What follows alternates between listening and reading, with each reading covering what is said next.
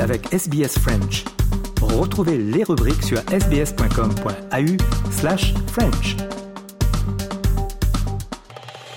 Alors que le conflit Israël-Hamas euh, se poursuit, le monde entier attend un potentiel début d'une offensive terrestre israélienne dans la bande de Gaza. Aux dernières nouvelles, la Croix-Rouge dit avoir facilité la libération de deux nouveaux otages.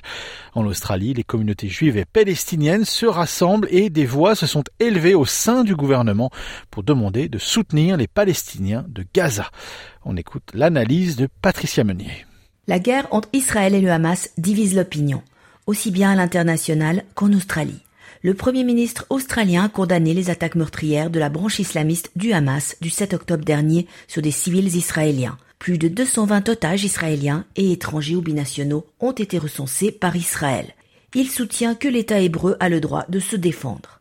Anthony Albanese et la ministre des Affaires étrangères, Penny Wong, ont cependant demandé que les civils soient protégés durant ce conflit. Mais ils n'ont pas accusé Israël de punition collective On écoute le Premier ministre au micro de nos confrères de Channel 9.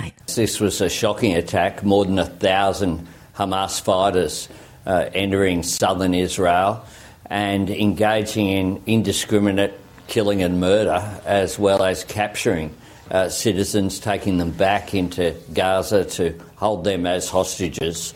Uh, the death toll is quite horrific uh, more than 600 Israelis, and now many Palestinians killed in Gaza. Uh, as well. Uh, this has been a, real shock, uh, not just to Israel but to the world.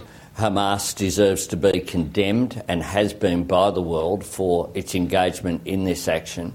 Israel, of course, has a right to defend itself as it will. En revanche, Anthony Albanese a annoncé qu'il ne se rendrait pas en visite en Israël, comme l'ont fait récemment le président américain Joe Biden ou encore le premier ministre britannique Rishi Sunak.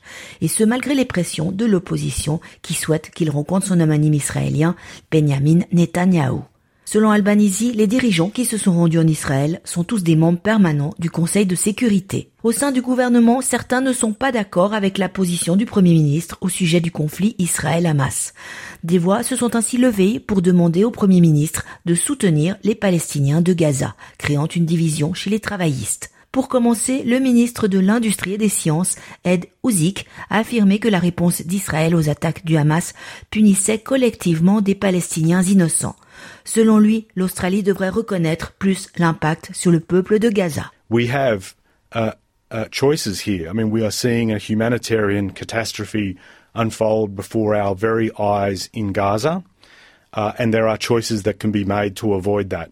And uh, I think it's really important that we are conscious of that and that we contribute to international voices speaking up for Palestinians particularly innocent Palestinian families, 3,000 of which have already lost their lives, uh, to say that there has got to be a more strategic and precise way to, to hold Hamas to account, but not affect innocent Palestinian families. Uzik a appelé à une fin du conflit, affirmant que cette guerre ne servait ni les intérêts israéliens ni ceux des Palestiniens.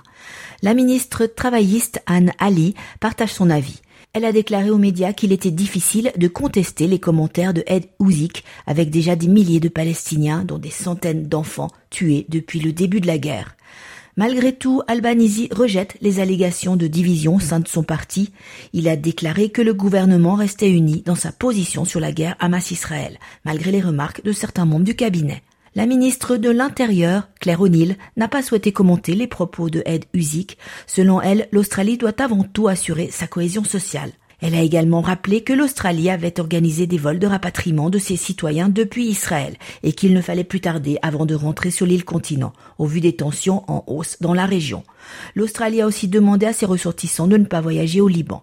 On écoute Claire O'Neill. We can't guarantee that there will be ongoing flights. Um, so I would say to people who are in the region, in particular if you're in Israel, this is um, this should be considered to be the last flight. We will continue to provide every opportunity, but the situation is changing. We can't guarantee that. If you want to leave, please get on the flight that's leaving today. Pour l'instant, les communautés se rassemblent à travers l'Australie. Des milliers de personnes ont participé au rassemblement pro-palestinien à travers le continent le week-end dernier.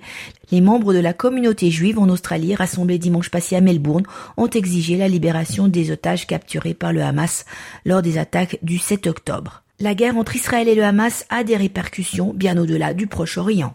Vous écoutez le français sur Radio SBS.